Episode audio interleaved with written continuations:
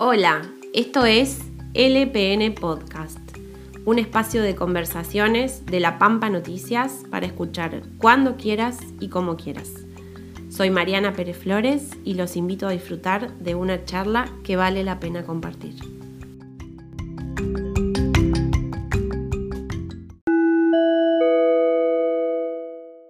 Hoy estamos con Silvia González, pampeana y fundadora de Estrellas Amarillas, una organización que nació aquí en Santa Rosa y se expandió por todo el país.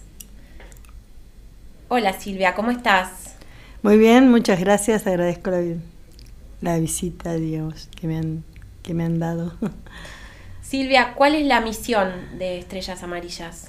Bueno, como te hablaba, la, nosotros concebimos a la seguridad vial como una mesa de cuatro patas donde trabajamos estas cuatro, digamos, estos cuatro pilares, que uno es la legislación, las leyes y trabajar, hemos durante más de 17 años trabajando en mejorar las legislaciones que tienen que ver con, el tema vial.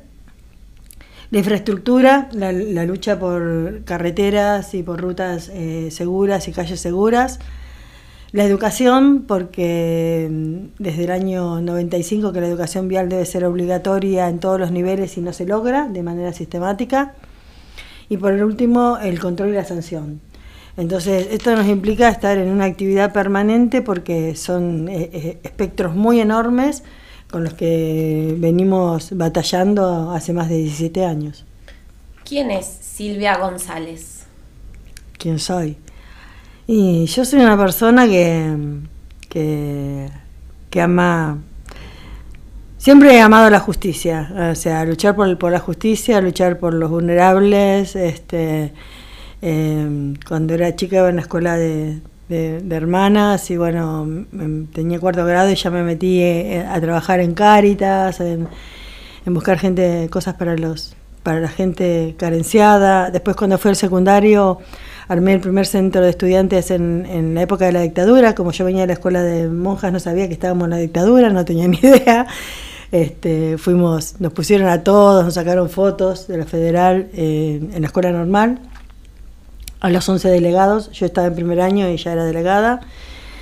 Y después, bueno, em, empecé a militar en, política también, buscando justicia social, porque yo, o sea, creo en la, igualdad de oportunidades y en el, tema de que, de que una sociedad, si no tiene justicia, no tiene paz social y, y que es muy difícil eh, hacer esta, la individual, ¿no? La de ser vos feliz, mientras hay tanta gente alrededor este, sin tener lo mínimo, ¿no? No, no se puede ser feliz así. ¿Y cómo surgió Estrellas Amarillas? Eh, bueno, yo además de todo eso amo el arte, porque creo que es una de las expresiones más maravillosas que hay, eh, y amo el arte en todo. Yo era fotógrafa, era reportera gráfica, trabajaba, fui la primera mujer reportera gráfica acá para el diario La Arena, en un lugar de hombres, con rollos, con un montón de derechos de piso, de lo que te imagines, desde bromas pesadas, hacerme entrar, este, yo sin saber, eh, me hicieron entrar por un vestuario en, el Cruel Boys, o sea, broma entre los choferes, este, los compañeros y el, compañero de, prensa de deporte, ¿no? Este, cosas muy, muy, derechos de piso bastante fuertes. Pero bueno, me gané mi lugar y la fotografía era mi pasión mi hijo hacía conmigo, eh, hacíamos salidas fotográficas con los Echanis, bueno, con un montón de, amigos fotógrafos, algunos que han muerto, padre de Jimmy Rodríguez, Joaquín, bueno. Y teníamos un laboratorio con mi hijo y hacíamos fotos en blanco y negro y todo eso. Y bueno, para mí fue era mi mayor pasión lo que pasa es que cuando muere mi hijo, que era, que era mi único hijo en ese momento, este, colgué la cámara, no pude volver a hacer una foto, eh, no pude volver a trabajar porque eh, nosotros teníamos de 10 a 12 hasta 15 siniestros diarios en la ciudad de Santa Rosa, aunque te parezca mentira. Y, y yo anímicamente y todo lo demás quedé destruida, así que bueno, colgué la cámara, pero toda mi formación, ya desde pequeña, todo, todo, todo, me ayudó a que cuando nosotros logramos el compromiso que me había hecho la, expresidenta, la expresidenta Cristina Fernández de Kirchner, que si ella era presidenta iba a ser un organismo dedicado a la seguridad vial, previo a que yo estuve en Washington haciendo una denuncia contra la Argentina por incumplimiento de la Ley Nacional de Tránsito, y ese mismo año fui convocada a Ginebra por la Organización Mundial de la Salud y, en, una, en un encuentro enorme en octubre del 2005 se decretó el Día Internacional de las Víctimas de Tránsito, que se celebran los tercer domingos de, los tercer domingos de noviembre. Fui invitada porque tenía la presentación en la OEA, en, en, en, lo había hecho en Washington, en la Corte Interamericana. Y bueno, cuando, cuando este, Cristina me manda a llamar, porque fue en febrero que anuncia la agencia, eh, nosotros dijimos, bueno, ahora las madres ya no tenemos que venir y viajar como viajábamos, vivíamos en Buenos Aires tratando que esto sea una política de Estado, sea política pública. Dijimos, bueno, tendríamos que hacer algo para trabajar en nuestros territorios, en nuestras provincias, y, en una reunión nosotros habíamos conocido a la gente de Bogotá, que llevaba una, una campaña que se llamaba Estrellas Negras, y nuestro logo era, teníamos un, un, logo que era un triángulo y eran todas estrellas amarillas que uníamos a, madres no solo de la Argentina, sino del continente iberoamericano. Porque nosotros trabajábamos mucho con Jean Picard, con mucha gente de España, ¿no? Y entonces dijimos, si, traemos esta campaña acá, a la Argentina, o sea, Estrella Negra, bueno, empezamos a hablar con el gobierno de Bogotá y este aquí que eh, la íbamos a hacer en Buenos Aires, pero ¿qué pasó?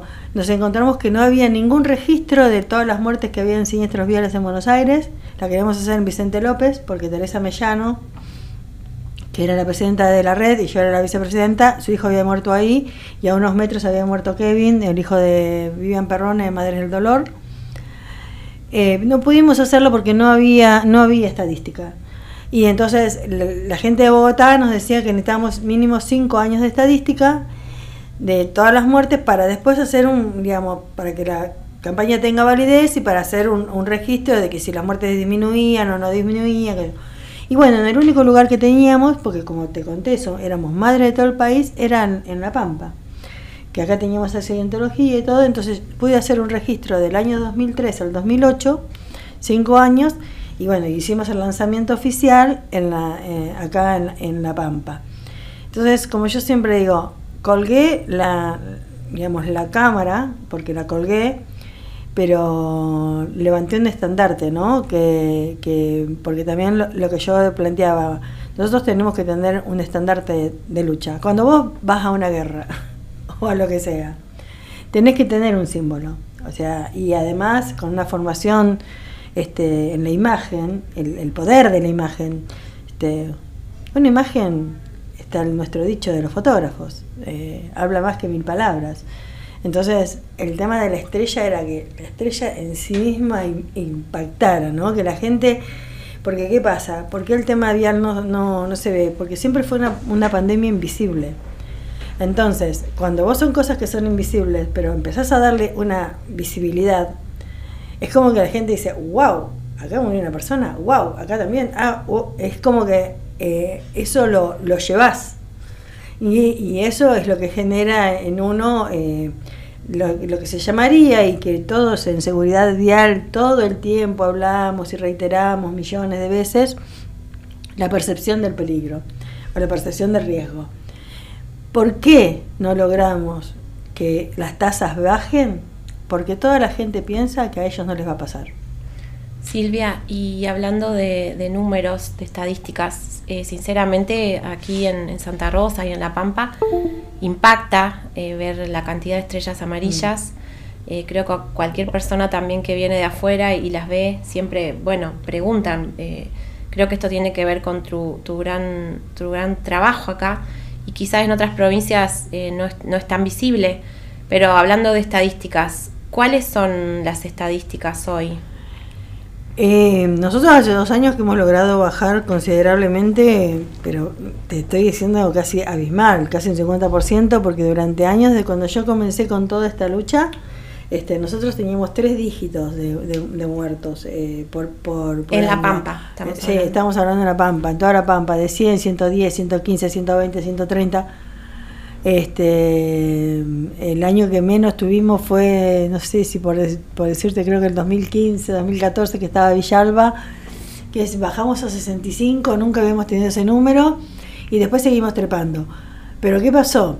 Hace dos o tres años nosotros empezamos a existir y bueno, esto ahora lo puedo hacer público, pero antes no lo hacíamos público.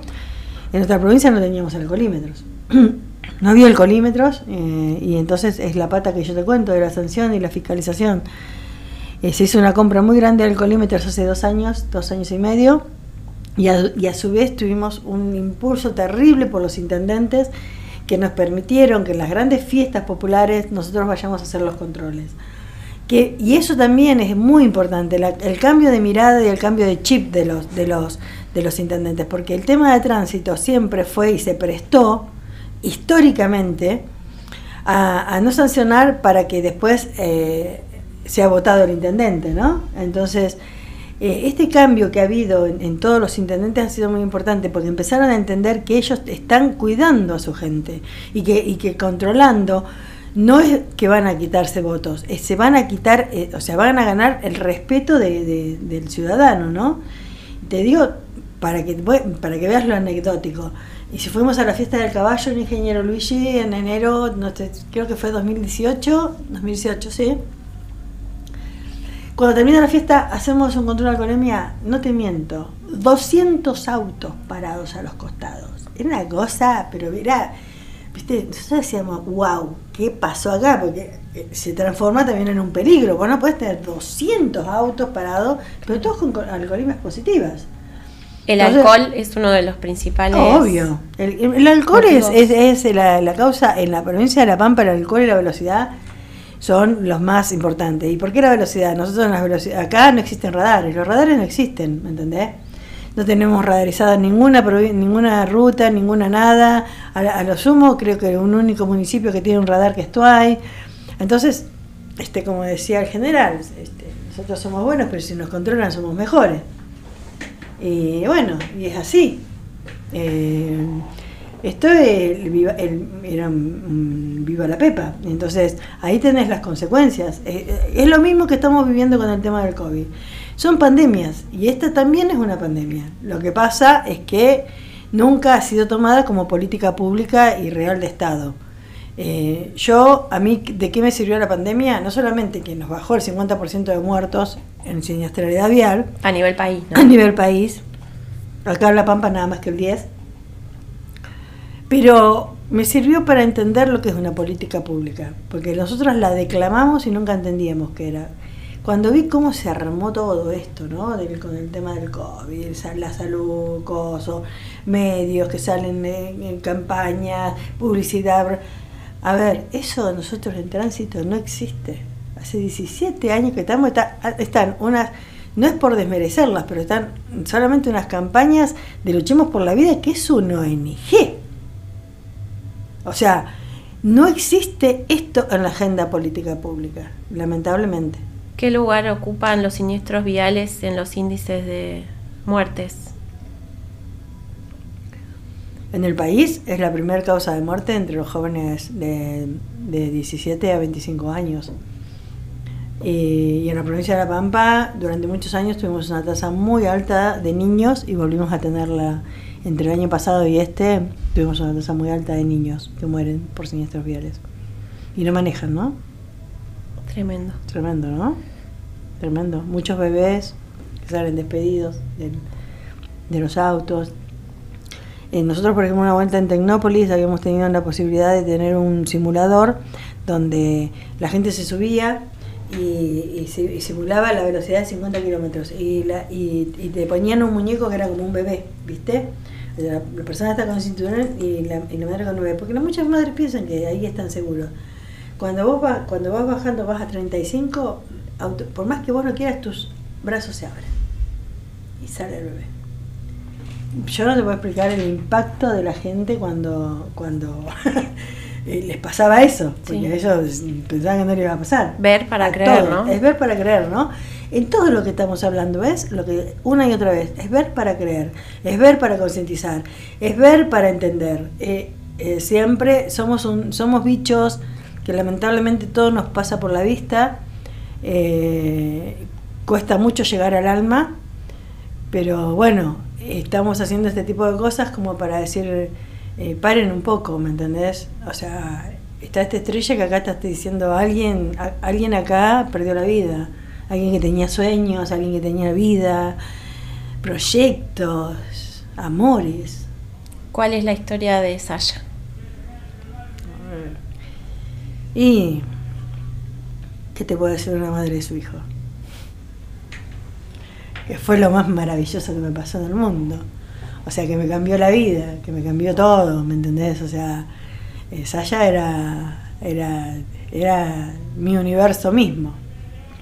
Este, o sea, imagínate eh, que es lo que cuando lo perdí, ¿no? Es como que te quedas sin brújula, que decís, este, de hecho estuve un año en cama, no me pude levantar, no me podía... ¿Y quién me sostuvo? ¿Quién me levantó? ¿Quién este, curó mi alma y mis ñañas y todo, mi madre. Y yo me había ido a la casa de mi madre a los 16 años y, volví herida, herida de muerte. Este, y solo el árbol, el, árbol madre nos reconstruye, ¿no? Es como que ese, ese, edificio de la memoria que uno tiene que este, volver a armar de a de a poquito, ¿no? Porque es como un rompecabezas porque quedas rota, rota de, manera mortal, ¿no? Y bueno, y mi hijo fue la maravilla, yo hacía fotos conmigo, miraba el diario y me decía, mira mamá, esta qué buena, qué buena esta foto, y esta que le hiciste al Juaco, la hizo, o sea, este es el Tano de Pian, el gringo, viste que el gringo fue como mi segundo padre, fotógrafo amado que murió hace dos años, partisano, comunista, o sea, fotógrafo, escultor, hizo un, rostro mío del Che Guevara acá también, nada, él, también se fue y, calculo que, que, debe andar ahí con, con el SA este, dándome fuerzas, ¿no? ya tenía cuántos años? Siete. Faltaban 24 días para que cumpliera 8. Yo creo que te convertiste en la madre de un, de un montón de chicos a partir de eso, porque acompañando a sus madres, a sus padres, en todos estos años. Cantidad. Tenés una familia enorme. Uh. Tenemos una, siempre digo, la, la fundación es como una gran familia. Por ahí muchos a veces dicen, uy, no, pero no vayan ahí, que es otra vez revivir lo que pasaba. Y nosotros, a ver, nosotros no revivimos nada porque nosotros nos miramos y no tenemos que hablar. Eh, o sea, tenemos un código que va más allá de, de, cualquiera. Porque nosotros pasamos una situación tan límite, tan límite, que nosotras nos miramos y ya sabemos si una está mal, si una está caída, ya sabemos este, si es el día que falleció, que partió, sabemos si es el día que nació.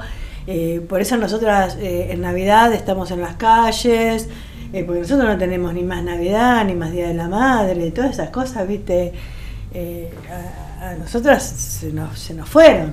O sea, no, pero bueno, las festejamos en la calle cuidando el resto, para que la festejen y la puedan vivir bien, ¿no? Lo que pasa es que la gente no... Es muy loco, es muy loco todo, ¿no? Porque eh, el hombre realmente se da cuenta de las cosas cuando las pierde. Y yo digo, hostia, ¿cómo, cómo podemos ser tan, este, tan, eh, tan pusilámines de darnos cuenta la maravilla que tenemos? Desde la vida misma, ¿no? O sea, desde la vida misma. La vida misma es una maravilla. Este, ¿Cómo te vas a dar cuenta eh, lo que tenés cuando lo perdés? Viste, yo me gusta mucho Gurdjieff, ¿no? que, habla de que el hombre vive eh, obsesionado por todo aquello que no tiene y sin entender de poder disfrutar a pleno todo lo que tiene. Porque el hoy es hoy, mañana no, no lo sabemos. Y además eh, el hombre es tan necio que piensa que es infinito y que va a vivir toda la vida. Pues hermano, tengo una mala noticia, ¿no? ¿Entendés? O sea, acá todos venimos y nos vamos. Lo importante cuando venimos y nos rompen, ¿qué hacemos?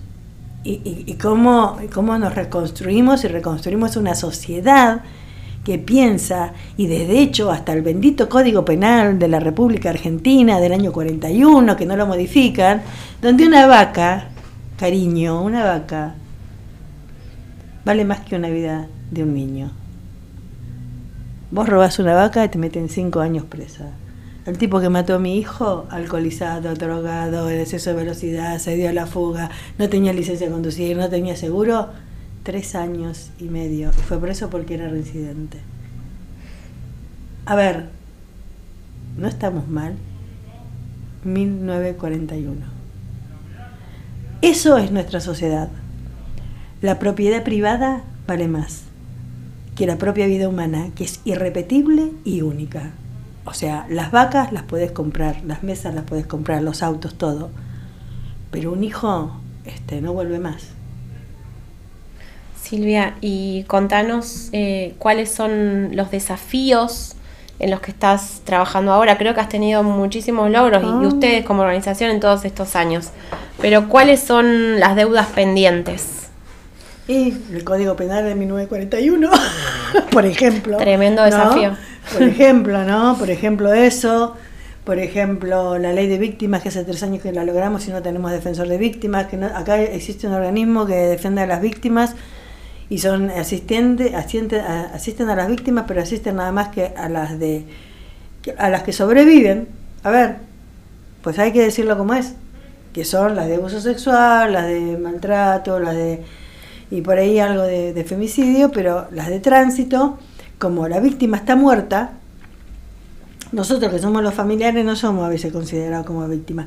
Nos atienden cuando el fiscal nos ve totalmente desencajado, que ve que la madre llora, que grita, que no sé qué, y bueno, ahí se rescatan seis meses después del proceso de, ay, hay que poner a acompañarlas. No, no tenemos acompañamiento a las víctimas de siniestros viales. Este, eso es el gran desafío, por eso yo quiero hacer el observatorio de víctimas en la Cámara de Diputados, como está en la Cámara de Diputados de la Nación. Este, y el desafío que tengo. Un observatorio bueno, acá en La Pampa. claro, obvio, lo venimos pidiendo hace tres años. Estaría buenísimo. Hace tres años que lo venimos pidiendo. Pero bueno, los diputados están legislando la pirotecnia cero. Entonces, están muy ocupados. Hay, hay que entender, los muchachos están muy ocupados, entonces no nos sacan ni la ley de víctimas, ni el observatorio de víctimas, ni el alcohol cero, ni la adhesión a la red federal de asistencia a las víctimas, este, autorizan a que anden bitrenes en La Pampa, eh, o sea, estamos como estamos. Silvia, gracias por estar acá, gracias por tu lucha, que la verdad que este, Es cruel y mucha. Es cruel y mucha y es para todos. Así que ojalá que, que, que puedas eh, seguir con esto y podamos seguir eh, ayudándote, aunque más no sea difundiendo este tu, tu trabajo. Y el de toda mi gente. Y el de todos. Porque yo, yo soy nada, la cara visible. Hay mucha gente atrás, por suerte. Gracias. No, de nada.